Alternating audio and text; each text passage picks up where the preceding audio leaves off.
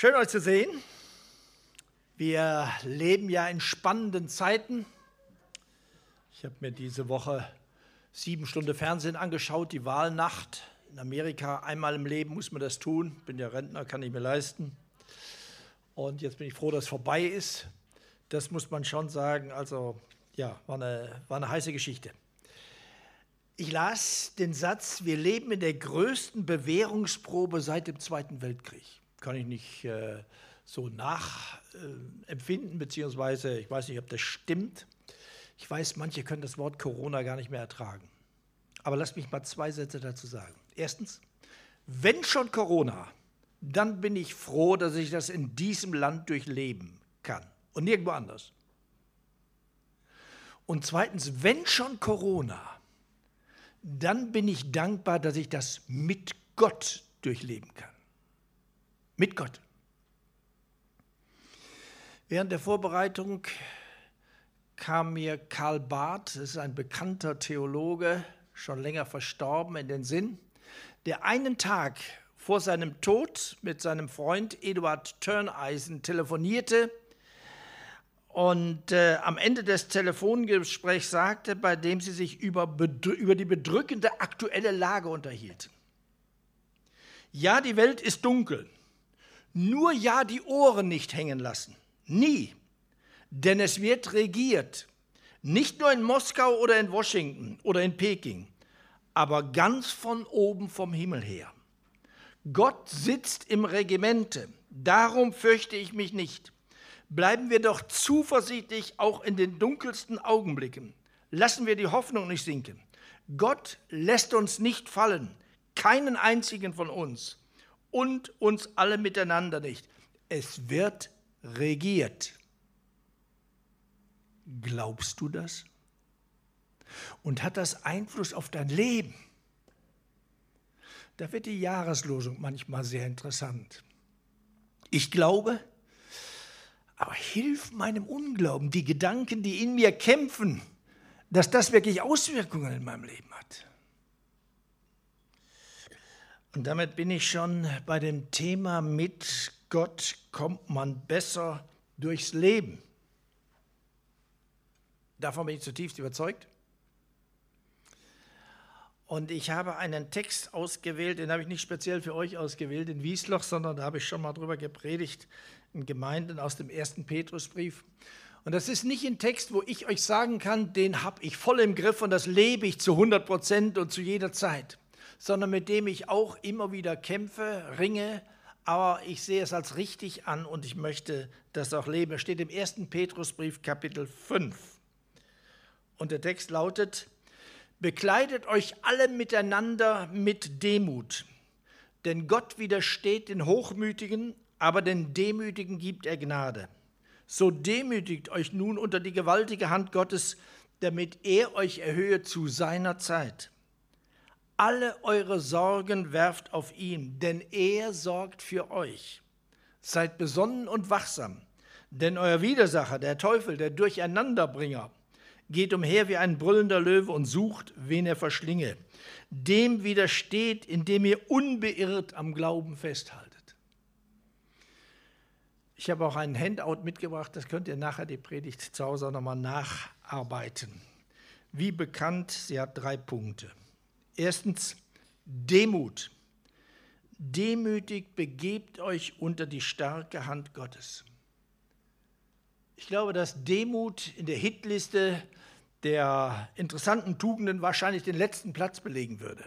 Demut hat was zu tun mit Unterwürfigkeit, mit Kriecherei, mit Feigheit, mit Schwäche und dass man sich irgendwo etwas willenlos über sich ergehen lässt.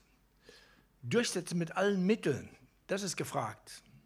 Trump ist da wahrhaftig eine schlechte Vorlage, muss man schon sagen, aber so ist es nun mal. Demut ist bekanntermaßen das Gegenteil von Hochmut. Und Hochmut ist die Ur- und die Grundsünde. Der Mensch will nicht abhängig sein. Der Mensch will auch nicht abhängig sein von Gott. Er kann alleine. Er kann alleine das Leben meistern und gut meistern. Er möchte autonom leben und selbst ist der Mann und die Frau. Demut. Ich möchte mal eine ganz andere Definition heute Morgen wählen. Demut ist der Mut, sich der Wahrheit, Demut ist der Mut, sich Fakten der Wirklichkeit zu stellen, sie anzuerkennen und daraus die entsprechenden Folgerungen zu ziehen.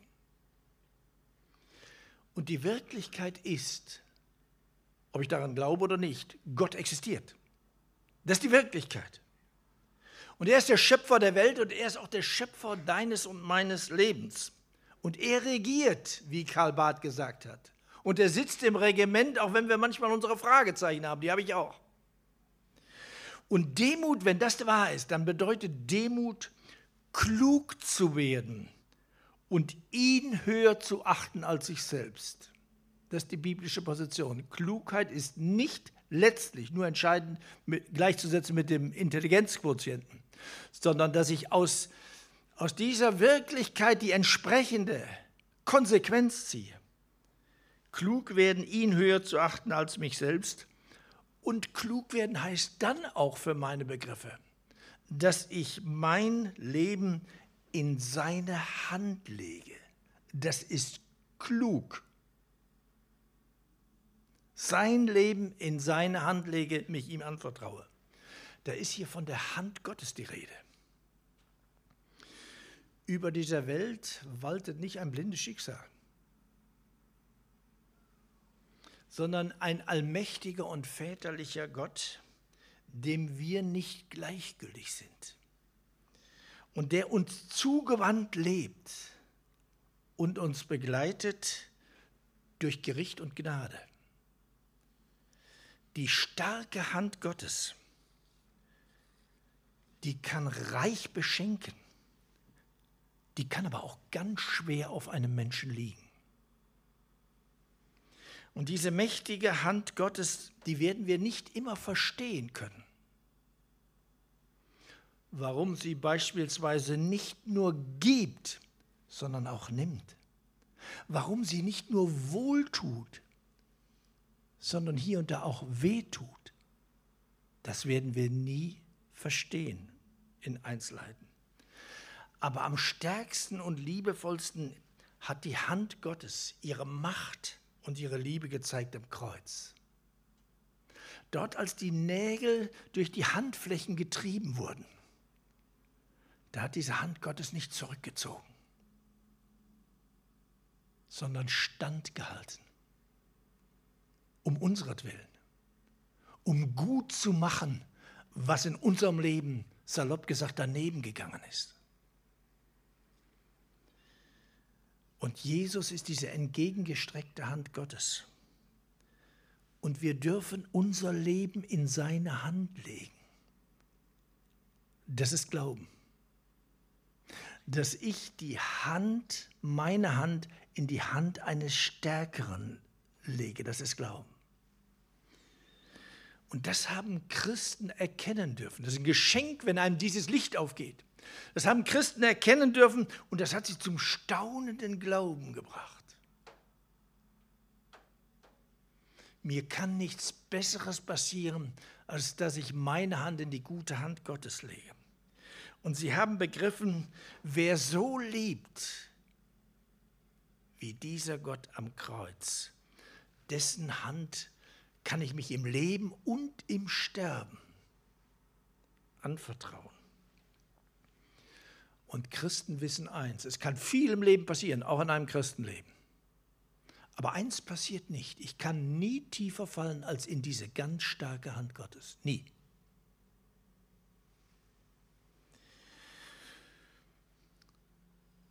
Hans-Joachim Eckstein, ein bekannter Theologieprofessor, der hat das mal in eine für mich passende Formulierung gebracht. Du bist mir, Herr, treuer, als ich mir selbst bin. Liebst mich umfassender, als ich es kann. Wenn das aber so ist und ich dir, Herr, eher trauen kann als mir selbst, dann ist mein Leben in deinen Händen noch besser aufgehoben als in meinen. Das ist wirklich so. Das ist Verlockung zum Glauben. Das ist Verlockung zum Glauben. Nicht, dass man da irgendwo, was weiß ich, in eine Enge getrieben wird, sondern dass einem dieser Horizont aufgeht. Und dass man sagt, das Beste, was mir passieren kann, ist, dass ich mein Leben in die Hand dieses liebenden und starken Gottes lege. Man kann nichts Größeres auf Erden gewinnen, als an dieser Hand durchs Leben zu gehen. Das ist eine unwahrscheinliche Befreiung. Das ist eine Entlastung unseres Lebens. Ich bin nicht mehr der Erst- und Letztverantwortliche meines Lebens. Ich muss nicht Gott spielen, ich muss nicht alles im Griff haben, ich muss nicht alles allein meistern. Ich muss mir auch nicht meinen eigenen Wert erarbeiten. Der wird mir verliehen von höchster Stelle und der gilt, auch wenn ich vielleicht arbeitsunfähig werden sollte. Ich muss letztlich auch nicht alles verstehen, was passiert. Ich muss es nicht. Ich muss mich nicht auf ewig wundreiben und auflehnen gegen schwere Lebensführungen, sondern kann auch darin der starken und guten Hand Gottes vertrauen und mich ihr unterordnen, auch wenn ich nicht alles verstehe. Ihr Lieben, meine Frau und ich, wir wissen nicht, warum wir beide innerhalb eines Jahres an Krebs erkrankt sind. Das wissen wir nicht. Jetzt kann man sich an dieser sogenannten Warum-Frage, da kann man sich abarbeiten. Und die ist auch erlaubt und so weiter und so weiter. Die Frage hat uns wenig beschäftigt, muss ich sagen. Wenig beschäftigt. Woher nehme ich das Recht zu sagen, andere Menschen Krebs, aber ich nicht? Das hat uns geholfen. Wir verstehen das nicht, aber wir können trotzdem vertrauen. Wenn ich das weiß, dann kann ich mich auch leichter Menschen unterordnen, die vielleicht schwierig sind oder mir vorgesetzt sind. Vieles wird leichter. Vieles wird leichter im Leben. Wer in Demut vor ihm lebt, der wird erfahren, dass Gott ihn trägt und umfängt mit seiner starken Hand. Einen Gedanken muss ich noch entfalten. Und Bibelleser, die wissen darum. Im 1. Petrusbrief Kapitel 5, da geht es um das Gemeindeleben. Da geht es um das Gemeindeleben. Wie man in der Gemeinde miteinander lebt und wie man miteinander umgehen soll. Genau in diesem Kontext steht der Predigtext. Da ist davon die Rede, wie die Gemeinde mit leitenden Leuten umgeht. Da ist davon die Rede, wie jung und alt miteinander umgehen. Und jetzt könnte ich diese Liste gewiss noch verlängern, wie Verheiratete und Singles miteinander leben, Reiche und Bedürftige, Gesunde und Kranke und so weiter. Wie geht man miteinander um? Wie lebt man miteinander? Und genau in dem Kontext steht dieser Satz, bekleidet euch alle miteinander in der Gemeinde mit Demut. Habt euch die Demut umgebunden. Und das ist das gleiche Wort im Griechischen, äh, wo Jesus sich in Johannes 13 die Schürze umbindet und den Jüngern die Füße wäscht. Genau das Wort steht da. Wie gehen wir in der Gemeinde miteinander um? Im Geist der Demut oder des Hochmuts? Respektvoll oder verachtend? Wertschätzend oder gleichgültig? Tolerant, die andere Meinung zunächst einmal prüfen oder intolerant gleich niedermachend? Demut ist harte, aktive Arbeit. Den anderen auch mit seinen Schwächen und Kanten anzunehmen. Und wir haben sie alle. Auch den, der mir nicht so sympathisch ist, nicht nur widerwillig zu ertragen, sondern als Bruder annehmen. Den, der so ganz anders ist und mit dem ich meine liebe Mühe habe, nicht übergehe, ihn links liegen lasse, ihn schneide. Vielleicht soll ich auch an dem und durch ihm etwas lernen. Indem ich mich engagiere für Menschen, die vielleicht gerne übersehen und an den Rand gedrängt werden in der Gemeinde. Kranke, Alte, Behinderte, Flüchtlinge, ausländische Freunde und so weiter. Ihr Lieben, das alles können wir nur leben aus dem Geist der Demut heraus. Nur. In Demut achte einer den anderen höher als sich selbst. Viele Leute haben Schwierigkeiten mit Bibelworten, die sie nicht verstehen. Ich habe Schwierigkeiten mit denen, die ich verstehe. Die zu leben, die zu leben. In Demut achte einer der anderen höher als sich selbst. Da bin ich herausgefordert. Darf ich auch noch mal Fragen stellen an der Stelle?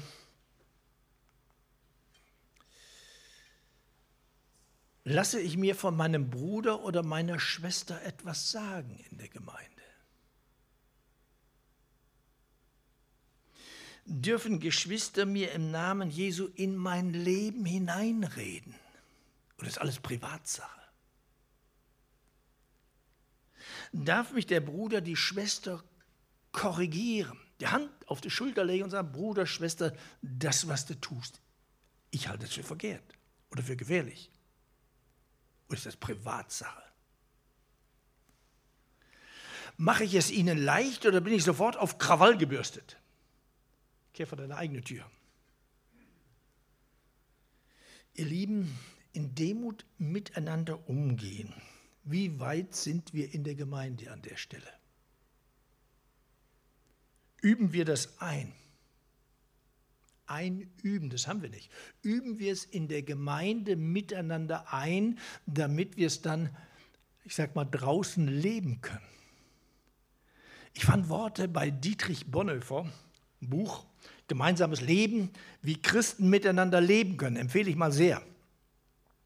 Und da schreibt Dietrich Bonhoeffer, je mehr wir lernen, uns selbst das Wort vom anderen sagen zu lassen, auch Vorwürfe und Ermahnungen, demütig und dankbar annehmen, desto freier und sachlicher werden wir zum eigenen Wort. Wer in Empfindlichkeit und Eitelkeit das ernste brüderliche Wort ablehnt, der kann auch dem anderen in Demut nicht die Wahrheit sagen, weil er die Ablehnung fürchtet und sich dadurch wieder verletzt fühlt. Der Demütige aber bleibt zugleich an der Wahrheit und an der Liebe. Darum ermahnen wir auf dem Weg, den Christus uns gehen heißt, denn wir wissen von Gottes Güte und Gottes Ernst. Das hat mich schon sehr berührt. Das hat mich sehr berührt. Geht in Demut miteinander um. Lasst uns das miteinander einüben und dass dieser Geist uns prägen möge. Da ist noch eine Verheißung. Den Demütigen gibt Gott Gnade. Er erhöht den Demütigen zu seiner Zeit. Da gibt es ein tolles Beispiel im Alten Testament Josef, den man so übel mitgespielt hat. Und Gott wendet die ganze Sache. Gott wendet die ganze Sache zu seiner Zeit. Gott hat viele Möglichkeiten, das erlebt man nicht immer sofort, manchmal vielleicht sogar gar nicht in diesem Leben. Aber denken wir, Gott hat sogar die Ewigkeit Zeit, dieses Wort in Erfüllung zu bringen. Zweitens, Entlastung. Entsorgung wollte ich nicht sagen, das hört sich so an, als geht irgendwas auf der Müllkippe irgendwo. Äh, Entlastung. Alle eure Sorgen werft auf ihn. Das ist eine Sache, da soll uns was geklaut werden. Wir lassen uns doch nichts klauen. Alle eure Sorgen, die gebt ab. Das lasse ich mir nicht bieten.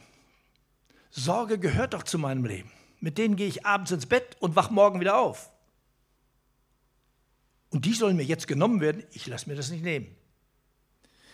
Ihr Lieben, Scherz beiseite, hier geht es um eine Einladung zu größerer Gelassenheit und zu größerer Lebensqualität. Da soll etwas entsorgt werden, weil es unsere Lebensqualität hemmt weil es uns belastet, weil es uns besorgt macht. Lasst uns noch mal überlegen, was heißt zum Glauben kommen.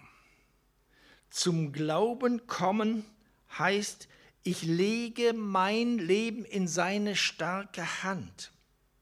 Und dann gehöre, ich muss immer mal schauen, ob das hier auch so ist. Und dann heißt das ganz konkret, und ich bitte mal ganz konkret so mitzudenken dann heißt das, ich gehöre nicht mehr mir selber, sondern ihm. Ihm gehöre ich, im Leben und im Sterben. Und ich gehöre ihm mit allem, was mein Leben ausmacht, brutto, mit allen Sünden und mit allen Sorgen. Ich gehöre ihm, Gott sei Dank. Und er gehört mir mit allem, was er ist und was er kann. Er gehört mir. Und Jesus sagt das einmal so, ich möchte zugespitzt sagen, du bist jetzt mein und ich bin dein. Das ist aufs Wort hinaus geglaubt und gelebt. Und weil das so ist, hat er auch die letzte Verantwortung für mein Leben und nicht mehr ich. Gott sei Dank. Wer ist Hoffenheim-Fan von euch? Oh, diese Gemeinde würde ich nie zugehören. Doch, da hinten ist, ist jemand, der dazugehört. Kein Hoff. Mein Freund, wir beide könnten mal zu Hoffenheim gehen, wenn, diese, wenn das mit Corona vorbei ist. Louis van Gaal, wer kennt den? Naja, es sind doch viele Bayern-Fans hier, sehe ich. Die haben sich gestern Abend gefreut. Louis van Gaal, der hat seine Frau verloren nach einem einjährigen Krebskampf, sage ich einmal. Und dann hat er gesagt, ich glaube nicht mehr an Gott, ich glaube an mich. Ich glaube nicht an Gott, ich glaube an mich. Und dann hat er etwas gesagt, konsequent zu Ende gedacht, was bei den meisten fehlt. Ich bin aber nun auch für alles allein verantwortlich, was mein Leben anbetrifft. Das ist die Konsequenz aus dem Satz. So konsequent muss man denken. Ich bin für alles allein verantwortlich. Ich finde das ungemein schade. Ungemein schade. Christen, die verbindlich mit Jesus Christus leben, die haben es besser. Sie wissen, wir sind nicht für alles zuständig. Wir müssen unser Leben auch mit den Lasten nicht allein tragen. Da will sich ein anderer mit drunter schieben. Es gibt einen Ort, wo wir auch unsere ungelösten Fragen und Probleme, wo wir besser aufgehoben sind als bei uns selber. Und da ist ein guter Hirte, der besser für uns sorgen kann und will, als wir es selbst können. Ihr lieben Freunde, das ist eine Frage des Vertrauens. Und dieses Angebot und diese Einladung, sorgenfreier zu leben, die ist unbegrenzt. Alle eure Sorgen, alle und jede Sorge, bitte macht uns das, äh, lasst uns das mal ganz bewusst machen. Die unscheinbarsten Dinge, die schwerwiegendsten Sorgen und die unlösbaren Probleme, er will sie haben. Das betrifft die Schule, die Familie, die Arbeitswelt oder darf ich noch etwas anders sagen, vom Geld über Sex bis zum Sterben das Fettgedruckte in unserem Leben und das Kleingedruckte. Da ist er dran interessiert, weil er Vater ist. Und das soll diese Aussage bedeuten, dass er die Haare auf unserem Haupt zählt. Ganz schön viel Arbeit, oder? Glauben wir das? Was für ein Gott. Da wird ein Gottesbild äh, korrigiert. Wirf dein Anliegen auf den Herrn. Menschen sagen, du hör mir auf, ich habe genug mit mir selber zu tun. Mein Päckchen ist so stark, komm, jeder für sich. Gott sagt, nein, ich will. Gib es an mich ab. Er will belastet werden mit unserer Sorge. Was für eine Einladung. All eure Sorgen werft auf ihn. Und jetzt müssen wir eine Frage stellen. Warum? Welche? Warum klappt das so schlecht bei uns? Kennen wir doch auch, oder? Gebetet hätte man sich auch ersparen können.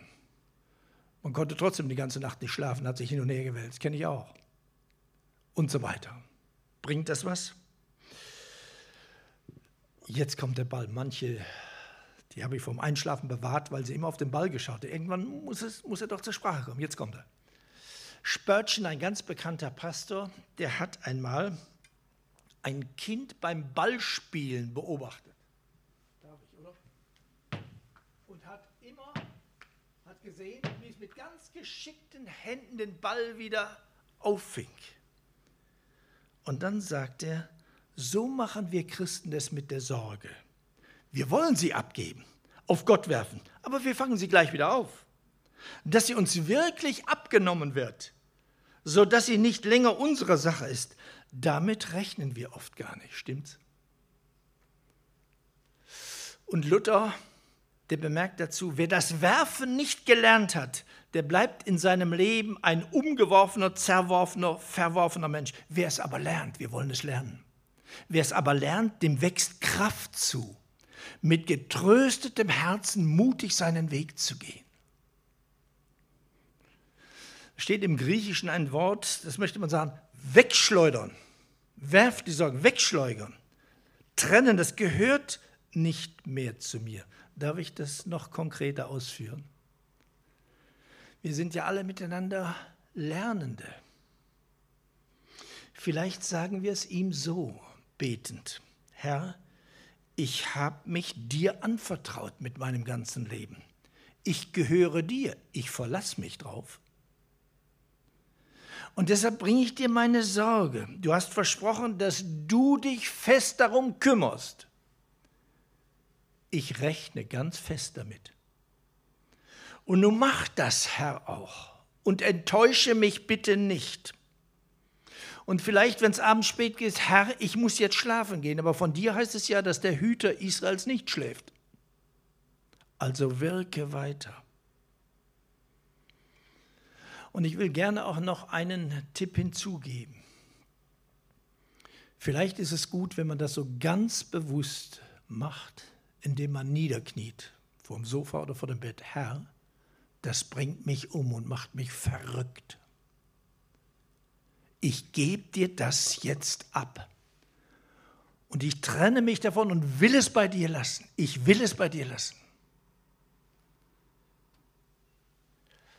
Ich denke an eine Frau, gute Freundin unseres Hauses, sie ist jetzt schon in der Ewigkeit. Sie war sehr gehbehindert, musste allein leben in Süddeutschland in ihre Wohnung und eines Tages passierte das, dass sie im Badezimmer hinfiel und kam nicht mehr wieder auf die Beine. Telefon war weit weg und so weiter. Und das hat sie uns dann erzählt. Und er sagt, dann habe ich gebetet, Herr Jesus, du hast mich hinfallen lassen. Jetzt musst du mir auch wieder aufhelfen. Und sie sagt, es hat sehr, sehr lange gedauert, bis sie sich irgendwie ans Telefon gerobbt hat in das andere Zimmer und Hilfe holen konnte. Ich weiß noch sehr genau, als ich die Nachricht bekam, dass ich Krebs habe. Ich hatte gerade eine Predigtreihe begonnen über die Bergpredigt und war bei Matthäus 6. Was steht da? Da geht es auch um die Sorgen. Da geht es um die Sorgen. Warum sorgt ihr euch, sagt Jesus. Konzentriert euch auf Gott, lasst das das Wichtigste in eurem Leben sein und dann wartet mal ab. Ich weiß noch genau, wie ich zu Marie-Louise gesagt habe, du, genau in der Situation stehen wir jetzt. Und das wollen wir tun, weil es da steht. Wir wollen uns, wollen das so handhaben. Das war für uns eine entscheidende Hilfe, das zu leben, was dort wirklich steht. Er sorgt für uns. Darf ich das mal anders sagen? So kann man es auch übersetzen. Denn ihm liegt etwas an euch. Ihm liegt etwas an dir.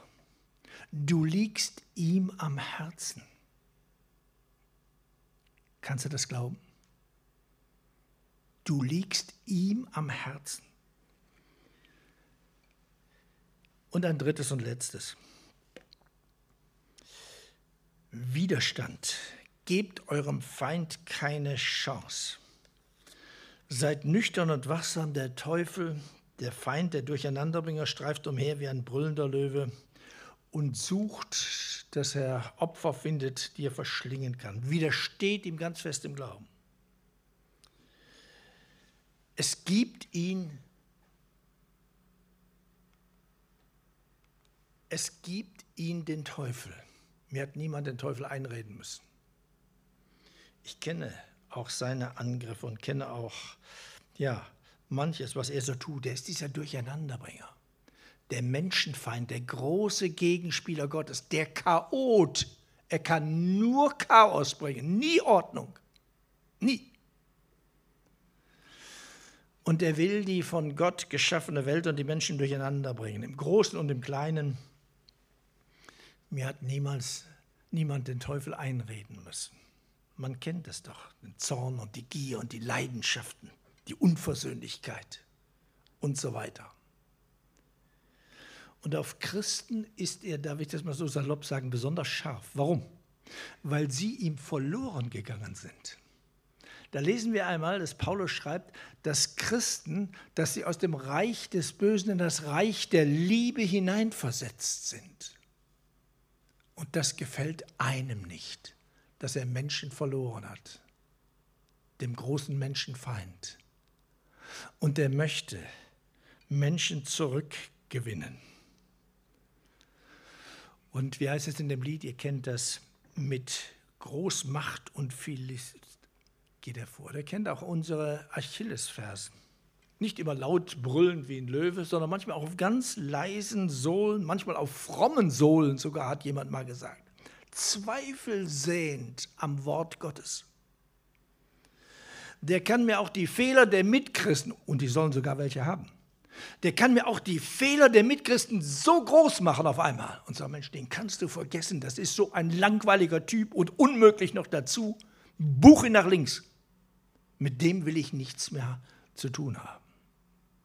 Und dann sucht man nach der perfekten Gemeinde und perfekten Christen und findet auf dem ganzen Erdball keine. Mit großer Macht und viel List. Meine Erfahrung aus der Seelsorge, aus dem, was mir Menschen anvertraut haben, ist, die meisten Fehlentscheidungen und Abstürze geschahen nicht, weil man sündigen wollte, sondern weil man die bösen Mächte im eigenen Leben und im Zusammenleben mit anderen nicht ernst genug genommen hat. Entweder hat man gedacht, ich bin zu fromm und stehe über allem, oder hat den Menschen so gut gesehen, dass, dass die nur lieb sein können. Man hat das nicht ernst genommen. Wie oft hat man den Satz gehört, ich hätte nie geglaubt, dass mir das noch passiert dass ich zu so etwas fähig wäre. Kennt ihr das auch? Ich, ich entdecke das bei mir. Gut, Pastoren sind sowieso eine besondere Güteklasse. Aber dieses, ich bin manchmal erstaunt über mich. Denke mir, das muss doch längst hinter dir gelassen haben, oder? Bis 50 Jahre Christ. Ihr Lieben, ich bin so dankbar, dass mir das Lesen des Wortes Gottes, und das tue ich jeden Tag, dass mir das hilft auch zu einer realistischen Selbsteinschätzung. Ich bin noch nicht im Himmel und Engel, dem leider nur die Flügel fehlen. Und niemand. Wie wir widerstehen können, wenig Zeit, im Glauben an Jesus. Nicht, dass das einer packt, kann auch nicht mit dem Holzschwert gegen einen Panzer antreten. Das läuft nicht. Genauso kann ich nicht gegen den großen Gegenspieler, der Jesus so versucht hat und so fromm versucht hat. Das kann er auch. Aber in der Verbundenheit mit dem Sieger, mit Jesus können wir leben. Und deshalb das Wichtigste für uns Christen ist nicht dieses oder jenes, dass wir uns da so genau benehmen. Das Wichtigste für uns ist, was Jesus gesagt hat, bleibet in mir bleibt eng mit mir verbunden, dann bleibe ich in euch. Ich, der Sieger, bin ganz auf eurer Seite und lebt fest verbunden in meiner Gemeinde. Werde kein Solochrist. Ich habe jetzt mal jemand gesagt, weißt du, ich will dir eins sagen, ein Solochrist hat die besten Chancen, nicht im Himmel anzukommen. Das glaube ich. Das ist meist ein sehr eigensinniger, sturer Weg ja, wir haben es mit Menschen zu tun. Und manchmal denkt man, ja, manchmal ist Corona-Zeiten vielleicht auch einfach. Fernsehen, ich habe auch so sechs Wochen Fernsehen geschaut. Äh, Gottesdienst im Fernsehen. Das war ganz toll. Ich habe tolle Predigten gehört. Und wenn mir einer nicht gefallen hat, habe ich ihn abgedreht. Dann bin ich woanders hingeswitcht. Och, gab, Deutschland ist groß. Äh, war eine tolle Sache. Genau. Der Herr sagt, nee, irgendwo integriere dich. Das muss nicht eine FWG sein. Das kann andere, aber da bleibe ganz eng verbunden. In der Tat. Und das ist so wichtig. Und dann lernt miteinander Gottes Wort zu lesen und zu leben, betet miteinander und vergesst nicht das Feiern des Abendmahls. Vergesst das nicht. Das hält euch an Christus fest. Und das hält auch äh, die geschwisterliche Liebe zueinander frei. Und der letzte Satz, und das ist mir ganz wichtig. Wir haben einen großen Feind, aber wir haben einen noch größeren Freund. Und das gilt. Und er steht voll hinter uns und vor uns und neben uns und so weiter. Ihr kennt diesen großen Segensspruch. Und es ist auch völlig undramatisch, wenn man mal auf die Nase fällt, um das zu sagen. Wenn man mal irgendwo stürzt, dann wird er uns wieder aufhelfen. Und dann wird er unser Krönchen richten. Und dann können wir von neuem starten. Mit Gott lebt man wirklich besser. Davon bin ich zutiefst überzeugt. Und deshalb werden in der Bibel Menschen beneidet, denen gratuliert man, die das glauben können. Ich wünsche dir von Herzen, dass du und ich dazugehören. Amen.